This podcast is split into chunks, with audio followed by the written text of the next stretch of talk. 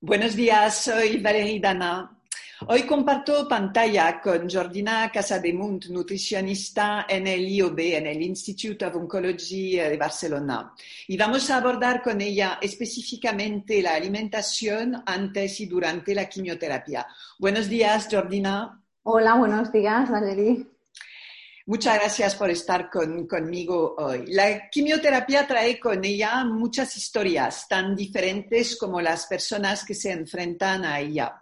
Sin embargo, la mayoría de las personas eh, eh, recién diagnosticadas se preguntan qué alimentos es aconsejable ingerir antes de las sesiones porque solemos, cuando solemos hablar de quimio, solemos hablar de vómitos.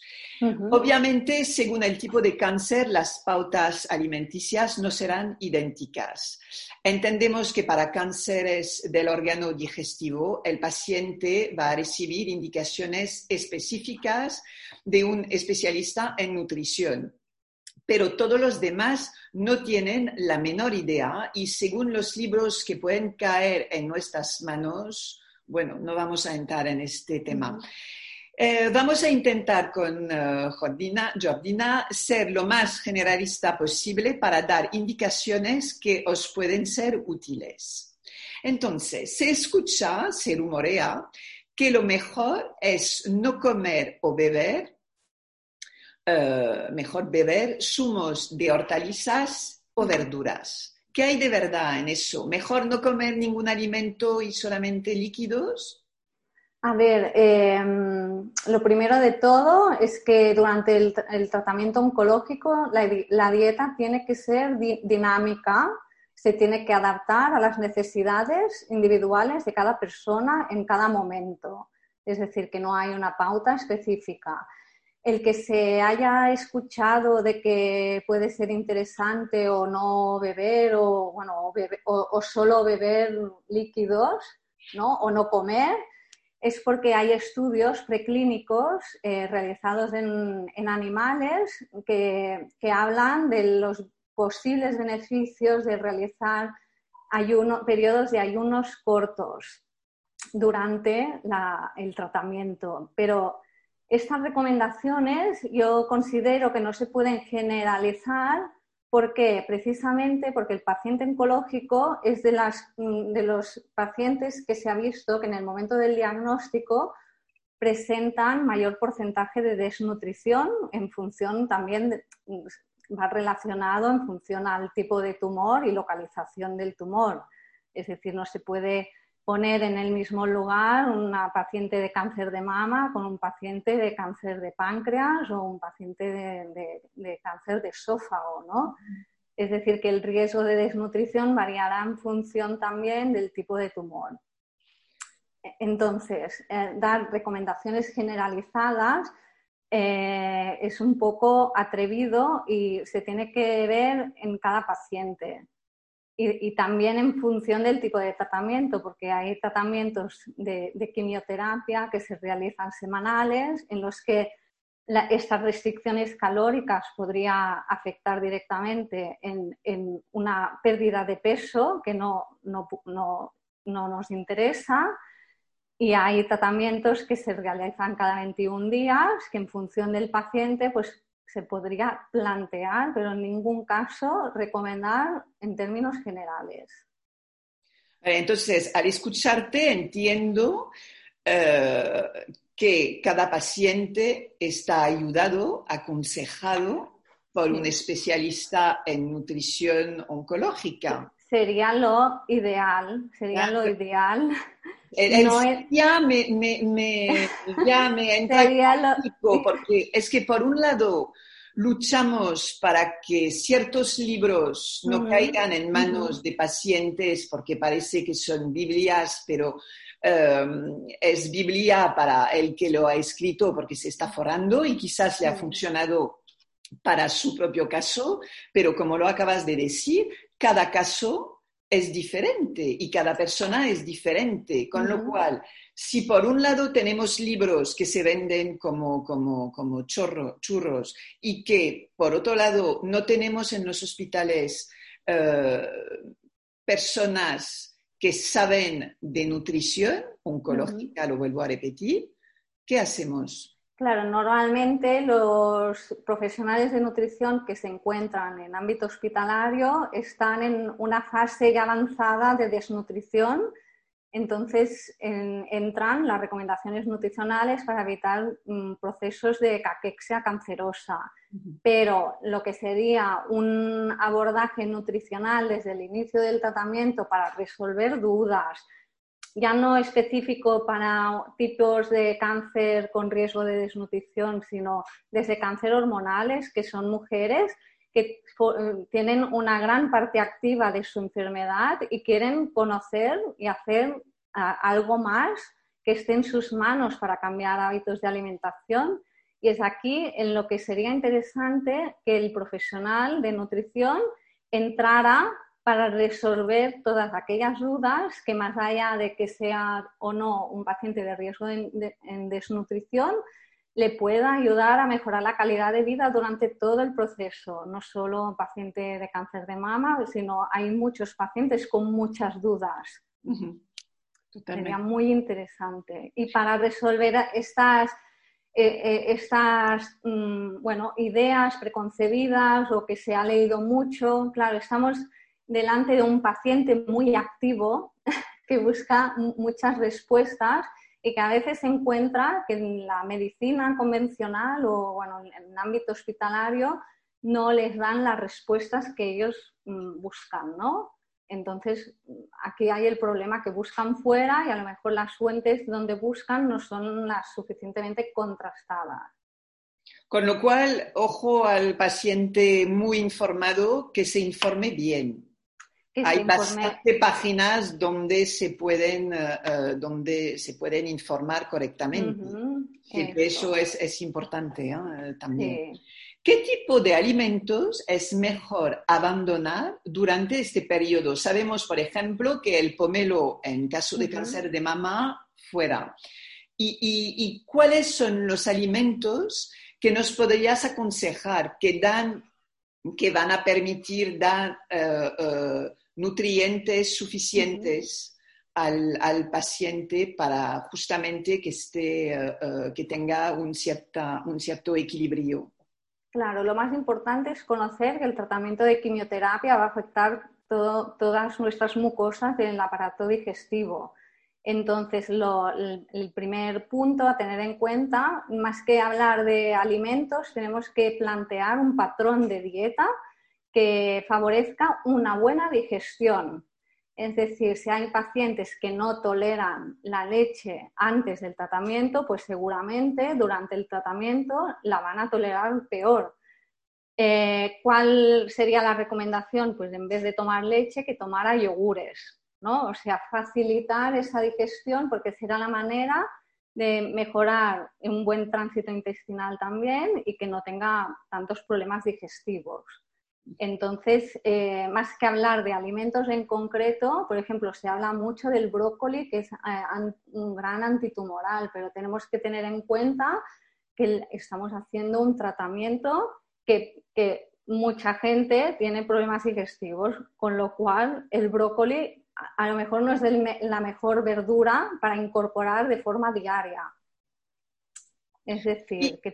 a, menudo veo titulares justamente el Brecol tal, el otro tal, maravilloso anticancerígeno. Eh, además de, buscar eh, lectores, ¿qué, aportan? Es decir, ¿dónde hay un libro, hay algo, hay un sitio donde eh, nos podemos informar sobre lo que nos aporta cada alimento? Eh, bueno, a nivel de, webs así españolas, yo no he encontrado todavía una web de referencia que hable con sentido común de cuáles son los alimentos o, las dietas o las recomendaciones nutricionales que debería seguir el paciente oncológico. A nivel americano sí que hay páginas web de organismos oficiales que hacen recomendaciones generales de patrones de alimentación y allí sí que se puede buscar. Eh, lo que mm, hace referencia al tema del brócoli y alimentos anticancerígenos, también es importante saber que durante, o sea, en el proceso del diagnóstico, cuando hay un, cáncer, ya hay un daño a nivel del ADN, por lo que con solo la alimentación es, es, inviable. ¿no? Esto sería más a nivel de prevención. A nivel de prevención sí que hay unas recomendaciones muy específicas de organismos oficiales que la base tiene que ser las verduras y, hortalizas. A nivel de tratamiento es interesante también que la base sea eh, los vegetales, pero como digo, la dieta tiene que adaptarse a la situación de cada paciente, porque hay pacientes que sufren muchos problemas de diarrea. Y, eh, eh, yo me imagino que, con tratamiento o sin tratamiento no vamos eh, tampoco a comer lo mismo en verano y en invierno. Eh, los platos calientes están indicados en invierno o caliente y quimio, mejor evitar la, la, el, eh, la claro, relación. Claro, uno de los efectos secundarios que presentan los tratamientos de quimioterapia son las alteraciones del sabor y del olor. Entonces, alimentos muy, muy calientes puede aumentar los olores y ser más desagradable a la hora de, tomar. La recomendación sería más alimentos templados, que no, que no, que no, ¿no? evitar oler mucho porque hay realmente una versión de alimentos que antes nos gustaba mucho y que ahora no, no podemos ni, ni, entrar en la cocina. Entonces, no sería una recomendación tomar alimentos muy, muy calientes. También dependerá del, de, la sensación corporal, ¿no? Si yo tengo mucho frío, pues a lo mejor una, un caldo, una crema de verdura un poco caliente, pues nos puede ayudar, pero sería un poco ajustar en función de cada uno. Uno de los efectos secundarios del que más se habla, mm. creo, con la quimio, eh, es lo, que dije eh, al empezar, son los vómitos. Primero, yo creo que es importante decir que eh, a las personas que van a empezar un tratamiento, que no todas las personas están enfermas a raíz de la quimio. Depende del tipo de quimio y depende de cada persona, del organismo de cada persona. Entonces, para las personas que vomitan, ¿cómo evitar perder nutrientes y minerales? Porque eh, supongo que al vomitar se van, es decir, perdemos minerales.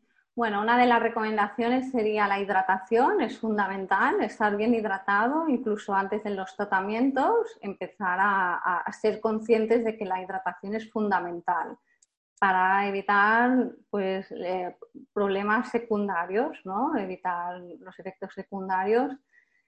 Uno, la hidratación. Entonces, en caso de presentar náuseas, vómitos, pues procurar comer pequeñas fracciones de alimentos varias veces al día.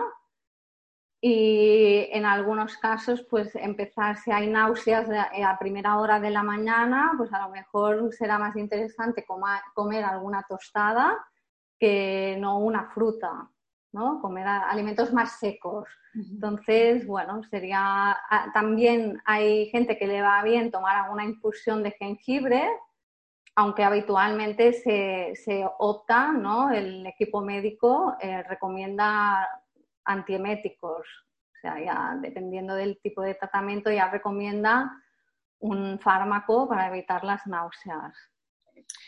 Y, como eh, hablabas de hidratación, ¿es buena idea compensar eh, con bebidas isotónicas, que son las que suelen tomar los, los deportistas, pero que llevan, que suelen llevar mucho azúcar? Mucho azúcar. Em, hay gente que los toma. Yo la recomendación es o bien tomar algún licuado eh, de, frutas natural o, bien hacer alguna mezcla con agua de mar también puede ir bien porque ayuda a reponer minerales. Tomar una parte de agua de mar y cinco partes de agua mineral, aunque hay gente que le da náuseas tomar agua de mar. Es decir, que no para todo el mundo será lo... Yo la, mezclo con, eh, cuando me la, tomo, la mezclo con eh, leche vegetal para quitar... Con leche vegetal o con un poco de zumo, zumo natural de manzana, que no hayan añadido azúcares, también puede ser interesante.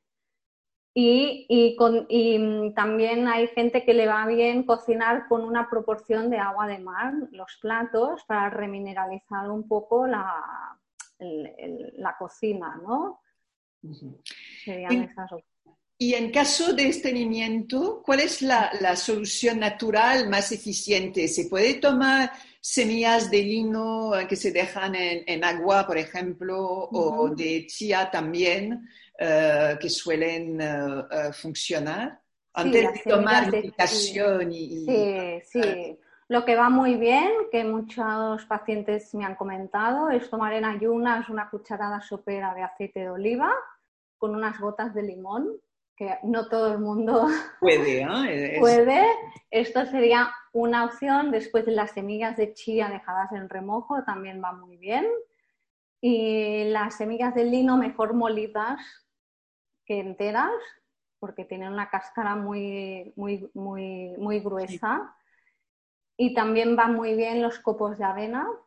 Por ejemplo, añadir copos de avena en un, en un desayuno, en tipo porridge, o, o también va muy bien añadir los copos de avena en una crema de verduras, en sustitución de la patata, para añadir esa fibra soluble que nos ayudará a coger más hidratación y volumen en las heces.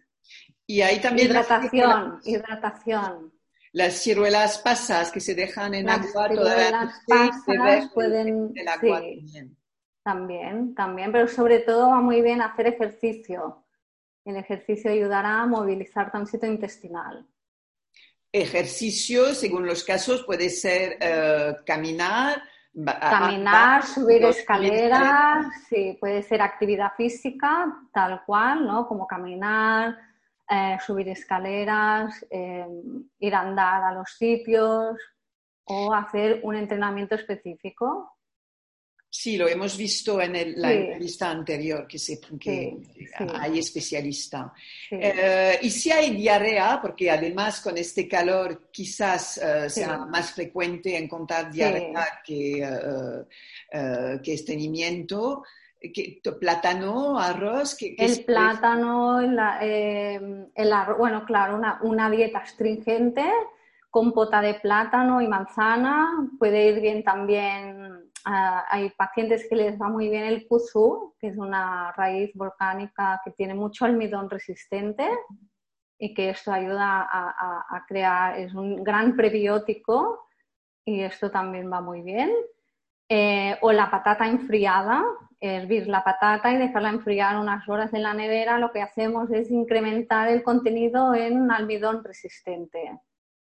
Esto también puede ayudar. Ah, hablando de esto, de, compota de manzana, de, eh, de, plátano, es que inmediatamente me, vino la, imagen de, un bebé. Eh, ¿Se puede tomar los potitos para, para bebés cuando estamos en esta época con, con, estos tratamientos? Sí, sí, bueno, hay unos que son de fruta sola, ¿no? De plátano y manzana, sí, no hay ningún problema. además en estos potitos eh, se añade el, el kuzú, pues también puede ser interesante. Y hay gente que también le va muy bien lo que sería el, planta, el psyllium, el psyllium, que es una fibra que lo que hace es absorber agua, porque uno de los problemas de la diarrea es que no se absorbe suficiente agua en las heces. Entonces, el, el kusu, el psyllium se encuentran en, se pueden encontrar en supermercados, sino en una, en tiendas. En tiendas dietéticas, sí, en alguna farmacia el psyllium también está en una forma farmacéutica, o sea que se puede encontrar. Entonces, en caso ahora de tener heridas en la boca, mejor evitar, supongo, la sal y las especies. ¿Qué se puede comer para no sufrir? Vale, o sea, será muy importante primero hacer lavados bucales, ¿no? Con agua, bicarbonato y infusión de tomillo, por ejemplo, y después adaptar la dieta, las texturas, por ejemplo, evitar alimentos muy secos, como son tostadas, frutos secos, esto lo que va a hacer es dañar todavía más la zona y lo que podemos hacer son batidos, eh, se pueden hacer batidos proteicos, añadiendo algún yogur con una fruta y una leche de vaca o si no se tolera bien una leche, una bebida de, vegetal de almendras, por ejemplo. Adaptar siempre la, dieta a las texturas para evitar que haya más, irritación. Sobre todo esto, por ejemplo, las carnes, los pescados, con, acompañarlos con, con salsas suaves, evitar los cítricos, ¿no? evitar todos los cítricos porque todavía lo que hace es empeorar esa, irritación de la zona. Entonces, ¿y si no tengo nada de hambre? Estoy agotada o agotado y además el calor me deja sin fuerza. ¿Cómo? Entonces, no me apetece comer, no me apetece beber. ¿Cómo no llegar a una situación de desnutrición en este caso? Claro, aquí se tendrá que ver eh, en cada caso, pero bueno, sobre todo lo que tenemos que hacer, ya que no hay apetito, es buscar alimentos con densidad de nutrientes, es decir, priorizar los segundos platos a los primeros platos de verdura, ¿no? Imaginemos, o sea, la verdura la, echaríamos más en segundo nivel, porque lo que nos interesa es un aporte de proteína diario más, más, procurar pescado, huevo, o si no hay mucha, mucho apetito y se toleran bien las cremas vegetales, pues eh, triturar dentro lo que sería el pescado, el huevo, eh, la proteína, en definitiva. Si se tolera un yogur, pues intentar triturar a lo mejor almendra molida, ¿no? O frutos secos molidos procurar incrementar en densidad de nutrientes, no comer algo, ¿no? Un zumo verde, me invento, que allí no apenas aporta vitaminas y minerales, pero lo que nos interesa es aportar aporte calórico. Y guisantes, que son una proteína y la proteína, sí, pues sí, sería una opción, pero sobre todo priorizar no por ser verde quiere decir que sea más sano. En estos casos necesitamos una fuente interesante de aporte proteico porque los pacientes oncológicos tienen necesidades incrementadas de proteína. ¿Hace daño? Es que me llama la atención lo que acabas de decir. ¿Hace daño lo que se ve en las revistas eh, lo verde es sano, e, este tipo de mensajes? No, yo lo, que, yo, lo que me encuentro son pacientes que quieren hacer, por ejemplo, dietas alcalinas. Claro, yo cuando me vienen con una idea muy fija, les intento argumentar el por qué yo considero que no sería la mejor opción. Primero porque no hay evidencia científica de que una dieta, por ejemplo, alcalina, eh, sea buena para, durante el cáncer. Es decir, que siempre hay que intentar eh, argumentar a los pacientes porque son pacientes que, con muy, mucho interés y no, les tienes que eh, convencer con argumentos. Ya. Además, en, en, las redes sociales estos tipos de mensajes vuelan. Eh, y, parece que como alguien ha pasado por un cáncer y, a esta persona le ha sentado bien, pues a nosotros también. Y creo que no Claro, es que además el cáncer se engloba en una única enfermedad y son muchas enfermedades. No todas responden igual y tienen las mismas necesidades, al contrario.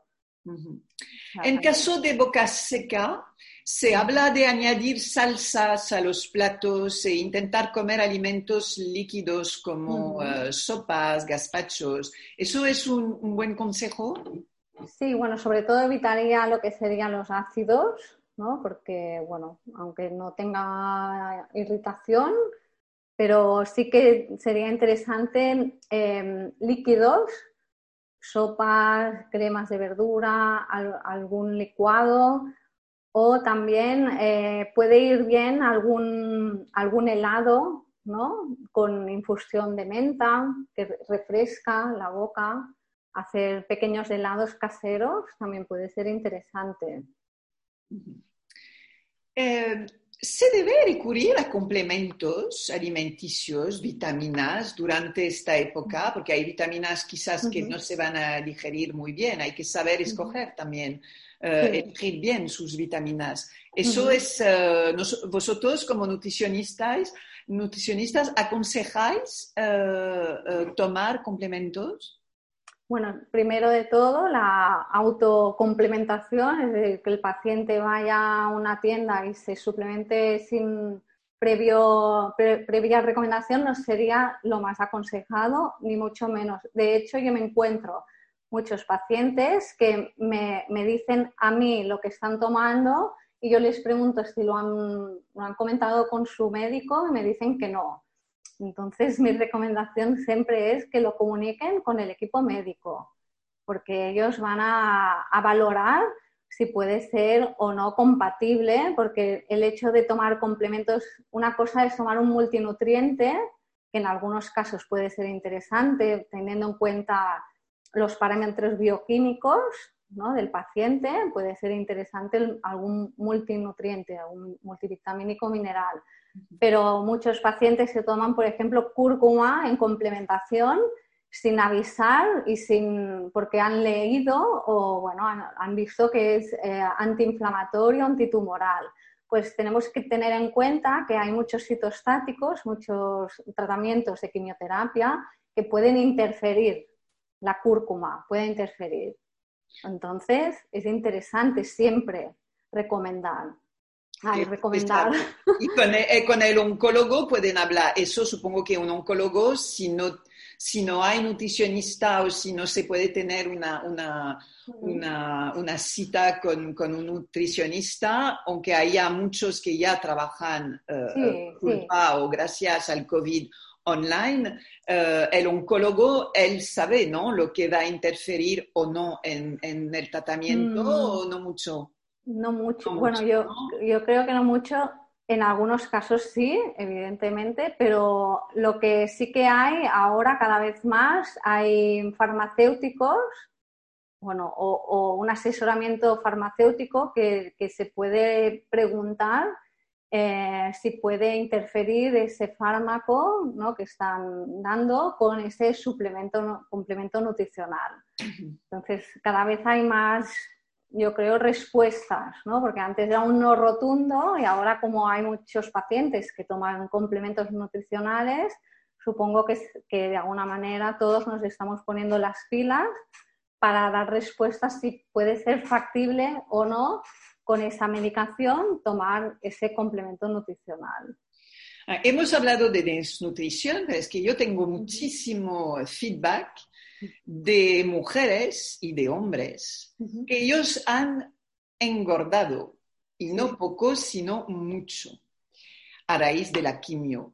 Hay algo que se puede hacer a nivel de la dieta desde el primer momento del tratamiento para evitar coger demasiado peso, porque entre la ansiedad, eh, hay unos que, unas personas que tienen más hambre, eh, y que van directamente a la nevera. Es verdad que salimos menos eh, eh, con todo lo que está pasando actualmente, con lo cual, ¿qué se puede hacer para no sufrir, además de, padecer de un cáncer, tener un sobrepeso que nos va a molestar físicamente, que va a hacer que, también físicamente, hasta estéticamente, nos vamos a sentir aún peor. Bueno, la recomendación sería primero analizar lo que esa persona está comiendo, ¿no? Y a partir de aquí elaborar una pauta dietética y normalmente se, tiene que basar en lo que sería el método del plato, en el que la mitad del, del plato tiene que ir representado de fuentes de vegetales y hortalizas, un cuarto del plato de carbohidrato y a ser posible de índice glucémico bajo, es decir, que aporte más fibra, sobre todo el grano entero principalmente, y un cuarto del plato que sea aporte de proteína y después aportar grasa de calidad. de este modo lo que hacemos es reducir lo que sería la carga glucémica de la dieta. Ah, nos encontramos con muchos pacientes que tienen una gran, un gran consumo de carbohidratos y a lo mejor en esta situación sería la más aconsejable. Y, siempre lo digo, pero el plato cuando decimos que se va a dividir el plato, no hablamos también de esto en el plato. Es decir, que tiene que ser bastante eh, así, ¿no? Es que eso es importante también, porque yo puedo dividir y ponerme eh, la pasta eh, así, como un castillo. Eso, sí, sí, se tiene que adaptar un poco a, a cada persona, ¿no? Pero sí, evidentemente sin quedarse saciados. Eh, Pero la gente que tiene mucha hambre. Eh, por culpa claro, aquí hay uno de los problemas que hay muchos tratamientos que, que van unidos a cortisona, ¿no? Y esto provoca también mucha hinchazón y mucha hambre. La recomendación que yo siempre doy es combinar dieta con ejercicio es la única manera de conseguir evitar el aumento de peso y encontrarse con menos fatiga. Porque no solo la dieta es eh, importante, sino que es la combinación de tratamientos multimodales que nos ayuden a mejorar nuestra calidad de vida. Será la única manera. Sí, es un problema, francamente, que, que, molesta a mucha gente. ¿Nos podrías, para concluir, nos podrías dar pequeñas recetas, tentepiés, por ejemplo, justamente si tenemos hambre, mucho hambre, ¿qué podemos comer eh, eh, eh, antes del almuerzo o por la tarde? Que puede sustituir a la, bolsa de patatas para las, personas que lo aguantan eh, cuando tienen así una, ganas de comer cualquier cosa. Pues bueno, una recomendación sería frutos secos si no hay problema de irritación de mucosas. ¿Y los frutos secos en remojo toda la noche antes? Porque es algo que la, en naturopatía se suele aconsejar para evitar eh, eh, que el, fruto seco guarde los antinutrientes. Sí. Claro, al final es ver un poco la parte práctica, ¿eh? o sea, se puede hacer muy bien la alimentación, se puede hacer muy bien y tener todo el tiempo del mundo. Si uno tiene tiempo y puede dejar en remojo el fruto seco y después tostarlo ligeramente en el horno y dejarlo ah, en un envase de cristal, perfecto pero hay mucha gente que o falta de organización, falta de... Será mejor que coma algo de frutos secos que no que no, que no coma. ¿no? Al final es un poco la, la, realidad que tiene cada persona. Y frutos es como ecológico, no ecológico. Pero frutos secos no al natural. De, sal, eso. Esto no, sin sal, sin sal, porque la sal irrita y además es un factor de inflamación. O sea, no nos interesa.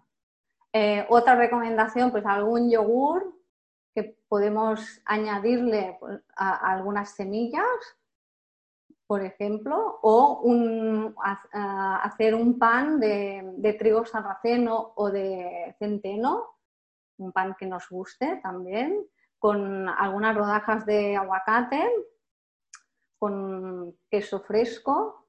Si no queremos una fuente animal, pues un pate vegetal o un hummus. Hacer estos tentempiés. Por ejemplo, o si tenemos tiempo en casa, eh, cocinar algunas barritas de cereales con, con copos de avena y fruta seca, también sería otra idea, o algunas galletas con harina de almendra. Se pueden hacer muchas cosas. O un batido, un batido de fruta con bebida vegetal. Y si no queremos mm, nada animal, pues proteína vegetal también encontramos. ¿Tú notas que hay mucho más gente que, que come, eh, que ya ha dejado la carne, el pescado o no? Sí, hay gente que lo, que lo deja. Claro, es muy diferente. Si la persona ya hace años que es vegetariana, su cuerpo está acostumbrado a este tipo de alimentación y el nutricionista se tiene que adaptar a, este modelo ¿no? de, alimentación que el paciente ha escogido. Si una persona eh, empieza de cero a comer vegetariano en el momento del diagnóstico, aquí hay un problema de, que puede ser que su sistema digestivo no esté capacitado para consumir tanta fibra. Y a nivel de asimilación de proteína también puede ser más dificultoso, porque la proteína vegetal, si no estamos bien entrenados, pues puede ser que no la asimilamos del mismo modo que un trozo de pescado o de pollo.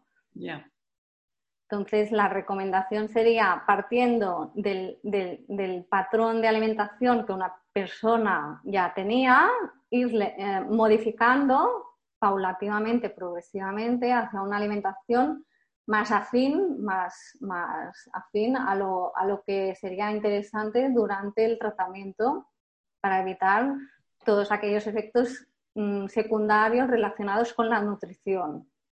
Y supongo que escucharse también, escuchar su cuerpo, ¿no? Como escuchar el cuerpo, claro. Yo me he encontrado pacientes que han dejado la carne y después a nivel de analíticas y a nivel de energía están muy cansados, con mucha anemia, eh, fatigados, con pérdida de masa muscular. Entonces, la recomendación que yo doy es introducir algo de proteína animal, en su caso. Ya. Hay, yo he entrevistado a, mujeres que, eh, no comían carne desde hace años y a raíz del, durante los tratamientos han notado la necesidad de comer carne. De todos modos, eh, es curioso que casi el 90% de las personas que padecen un cáncer echan la culpa del cáncer a lo que comen. No, no. Es, es, es decir, que o comemos de verdad muy mal o los ingredientes que vamos a ingerir son muy malos porque no puede ser que la primera, el primer factor que nos viene a la mente es, es por qué he comido mal. Y de repente eh, hace falta un cáncer para tener hábitos de, alimentación saludables. Es, A mí me llama mucho la atención. Claro, pero tenemos que recordar que no todos los cánceres son iguales, que los factores causantes del cáncer son factores eh, multifactoriales, que sí que es cierto que a nivel ambiental la alimentación, el ejercicio físico juegan un papel importante, pero no de la misma manera en todos los tipos de cáncer. Por ejemplo, tienen más incidencia la alimentación en un cáncer de colon o cáncer digestivos, ¿no? En general, que un cáncer de pulmón o... O sea, que dependerá también de, cada caso. Entonces, tendría que ser más que un alimento en concreto, al final es el patrón de la dieta que, yo hago. Sí que es cierto que los embutidos ¿no? Sí que son un, un, alimento que se ha visto que es carcinógeno y que se recomienda evitar, pero los lácteos, por ejemplo, en el cáncer de colon se ha visto que puede ser interesante y en los cánceres hormonales eh, hay una, un, un, interrogante Quiero decir que por esto hay estas... Al final es el patrón de la dieta, no un alimento en sí. Es muy complicado. ¿no? Sí. La alimentación en general es muy complicado, pero además cuando se, se, tiene una enfermedad, bueno, muchísimas gracias por todos estos consejos. Yo creo que queda claro que vuestra figura es absolutamente imprescindible y que, eh, y que invitamos a, cada persona que, por desgracia, les acaban de, diagnosticar un cáncer, uh, preguntar a su hospital o buscar una, un nutricionista especializado en oncología. Existen, hablamos con varios de, de, ellos y de verdad es, es que puede cambiar el, el la vida y el bienestar durante la Claro, sí, además que hay mucha gente que se que comenta ¿no? que, que, esto, ¿no? que asume la responsabilidad de la comida a su aparición de cáncer y también es importante que sea un profesional de la salud que le indique que, que esto no es eh, un factor directo, ¿no? de alguna manera es un factor indirecto que suma otros muchos factores que muchas veces no somos capaces de controlar, como puede ser el medio ambiente o yo qué sé, pero hay infinit y, después hay muchos pacientes con muchas preguntas. Y solo el hecho de que alguien escuche y le dé respuestas ya les, les da una cierta seguridad para hacer cambios. Yeah. Pues muchísimas gracias. Muchas gracias por, por todas estas informaciones y, y, por todo lo que, lo que haces, porque creo que es, uh, que es una verdadera ayuda y, uh, uh, y, seguridad, da seguridad también a un paciente poder hablar, como lo acabas de decir, a una persona que puede contestar a sus preguntas, porque a menudo uh, la persona con cáncer está harta de, de, escuchar, haz como siempre, no cambies nada, y, sí. y puede dar además una sensación de, si me dice esto, es que no hay salida y, y claro. no es así. Entonces, claro, tenemos que pensar cada vez más que, so, que los pacientes tienen una gran capacidad de empoderarse y que necesitan esa interrelación entre el, el equipo mm, médico, el equipo profesional, que le dé respuestas a todas estas dudas e inseguridades que tiene el paciente, porque si no lo va a buscar fuera. Sí. Y aquí es donde nos vamos a encontrar con eh, eh, dietas muy restrictivas, que en algunos casos puede ir bien, yo no digo que no, pero en muchos casos puede a, a afectar a que esa persona desencadene un principio de, ya de desnutrición y de caquexia. Entonces hay que dar respuestas desde el profesional sanitario para ayudar a empoderar a esos pacientes y hacer una medicina cada vez más participativa. Un millón de gracias, Jordina. Gracias a ti. Hasta pronto. Muchas gracias. Adiós. Hasta pronto. Adiós.